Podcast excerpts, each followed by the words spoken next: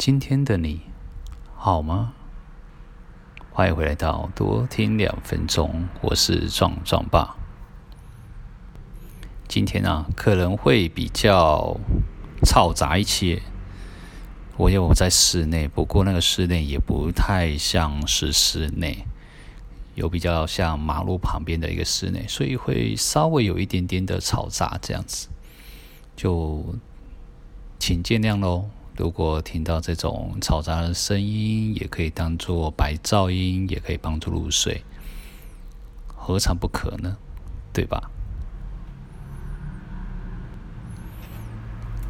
我今天想要一个分享，昨天我们单位的职工啊的姐姐，算姐姐吧，对，她。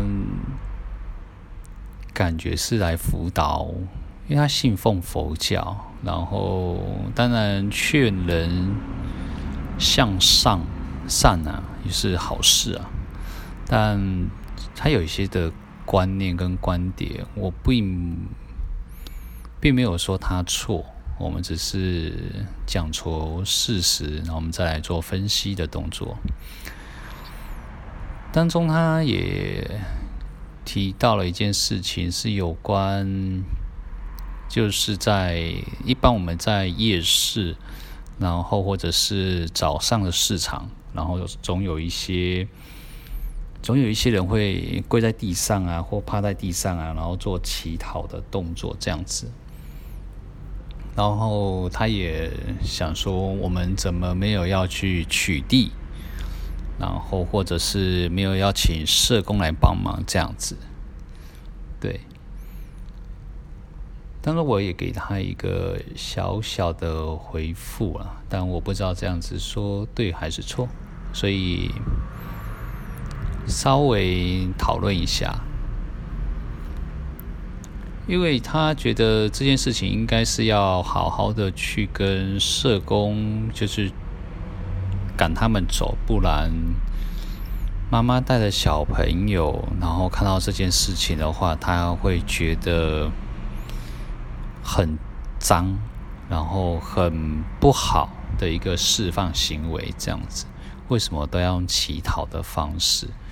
这样，我给他的回复，因为那时候我在研读国土计划法的法律。所以我听完这件事情，我真心，因为他讲了蛮多东西的，但，但我真的听到这件事情，我真的很想要反驳他，不然我基本上很想要继续读我的书。我问他说：“他这个行为错了吗？哪里错？对吧？”好，他想要做乞讨的一个人。是有什么问题吗？他没手没脚了，然后有两种人。我跟他说，人家没手没脚，会有两种人。第一种人是，他可能赖在家里面，然后喝酒，或者是做什么事情。或者是扯家里的后腿，或者是来乱的，然后让家人非常的烦恼啊，会觉得很厌烦啊。为什么？为什么不能好好的、安安静静的度过下半辈子？为什么一定要在家里面喝酒、糜烂，或者是闹事，或者是乱丢东西，不打理好自己的身身体之类的？这样子一个行为，这样。那另外一种人是，我是看到的是觉得他们能在市场或者是夜市做一个乞讨的动作，我觉得他们已经已经放下了尊严跟自尊的一个部分了，面子都可能就不要了，他只是想要生活跟生存。这种求生意志，我觉得他们用这种方式，然后去赚钱，我觉得很好啊，也很好。而且蛮多蛮多妈妈的或是长辈啊，我们通常都会想看到这这个乞讨的人哈，通常都会想要做一个正面教育啊，就会拿着十块钱说：“来，你给他十块钱，这样子帮助他，这样子。”就是社会通常会有一个弱势的人，然后我们要好好的帮助他，这样，对吧？应该蛮多人，蛮多父母亲，身为父母亲，通常可能会遇到，或者是会想要机会教育这样子，虽然他脏脏的这样子，对。所以我他讲了蛮多例子的啦，姐那个志工姐姐讲了蛮多例子，不过我只是想要提出这一点，真心的我觉得说他的，如果说要宣，要辅导我们向上，真的有一段距离，因为他的，对，你要就是从这个案例来讲的话，我觉得就是有一种不太 OK 了。不太 OK，因为人家也是很努力的，靠自己的双手，或者是靠自己的优势啊，算是优势，然后去赚钱，去乞讨人家的感情也好，然后是乞讨人家的，让人家同情他也好，但是他一直是一种赚钱的方式，说不定人家啊背后有好几栋房子，你也你也说不清楚啊，好几栋好几块地，你你也不太知道。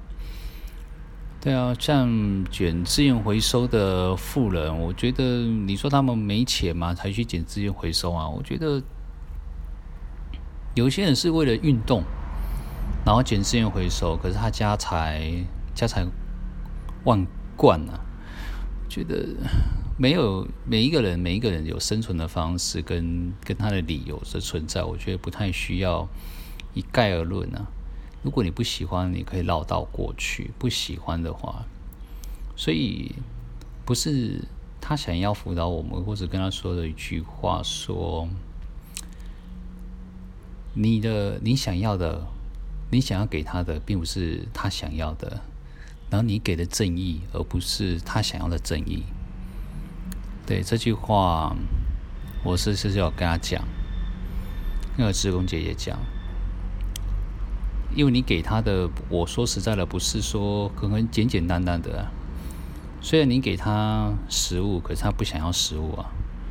或者是你给小朋友，因为他小朋友听说好像都还蛮大了，然后也不太想要，也不太想要，就是讨论他家庭的事情这样子。所以我觉得，虽然是说大圣佛教了。但我觉得，他应该从小乘开始做起，再造到大乘，会比较好一点。大乘是一种无为无碍，然后是一种无私的奉献这样子。啊，小乘当然是顾自己。这是大概是我们对于大圣佛教跟小圣佛教的一个简单的、简单的描述。这样，并不是说它不好，也不是说。这是个人的阐述一个问题，对，所以就请听众，我也觉得可以是好好的深思这件事情。对，不是每一个人，如果你不喜欢，真的可以绕到过去。对，如果你真的想要帮助他，他是说，那为什么我们不找社工？我们社工很忙哎，对啊，他要抢小孩。要处理家庭的家庭暴力的问题，然后老人福利的问题、老人扶助的问题、老人关怀的问题，他是真的社会上所所所有的东西都跟社会救助真的是会有很大的关系。然后他想，他也想说，那你们可以把他赶走啊，或者不要在那，请他哦，不要在那个地方。呃，做乞讨的动作，我心里都 OS，我心里是 OS 啊，对。然后今天早上我也是有跟我同事在讨论，我跟他说，干嘛要断人家的后路？哎，人家好端端的就在那一边，对，他正在拼命的赚钱生存，你开他一张红单，他就等于今天就报废了，今天没有，今天就是白白工作了。好了，他真的也不会去缴这个红单了，但整个感觉就错了，对啊，除非他做了一个很很过分的事情啊。譬如说随地大小便啊，或者是什么的，我们才会想要积极的去处理这个部分。因为每一个每一个社会都有一个轮，那个那个叫什么齿轮的一个存在，对，它有一个它的规律的存在，不要去打破它。当你打破它的时候，就会变成一个很类似叫做蝴蝶效应的东西，就会产生很多种的变化。对，那别人的怨念可能会跑到你的身上，等等之类的。我觉得我们就是积极劝导人家向上嘛，然后用正面的观念。人家没手没脚，人家也是很积极的在工作，人家在很积极的在资源回收。那我们做好资源回收的分类，也算是一件好事。也懂得如何资源回收，然后再拿给他，然后去他让他去转卖。我觉得是对于环境的一个保护来讲的话，何尝不可呢？对吧？好啦，希望听众也可以听到我这个有一点点的在小抱怨的一个部分，也让你们一路好眠这样子，也不要太听到这个。故事不要太心情起伏，只是让你们好好入睡，听听我的声音，然后一路好眠喽。我们下次见，我是壮壮爸。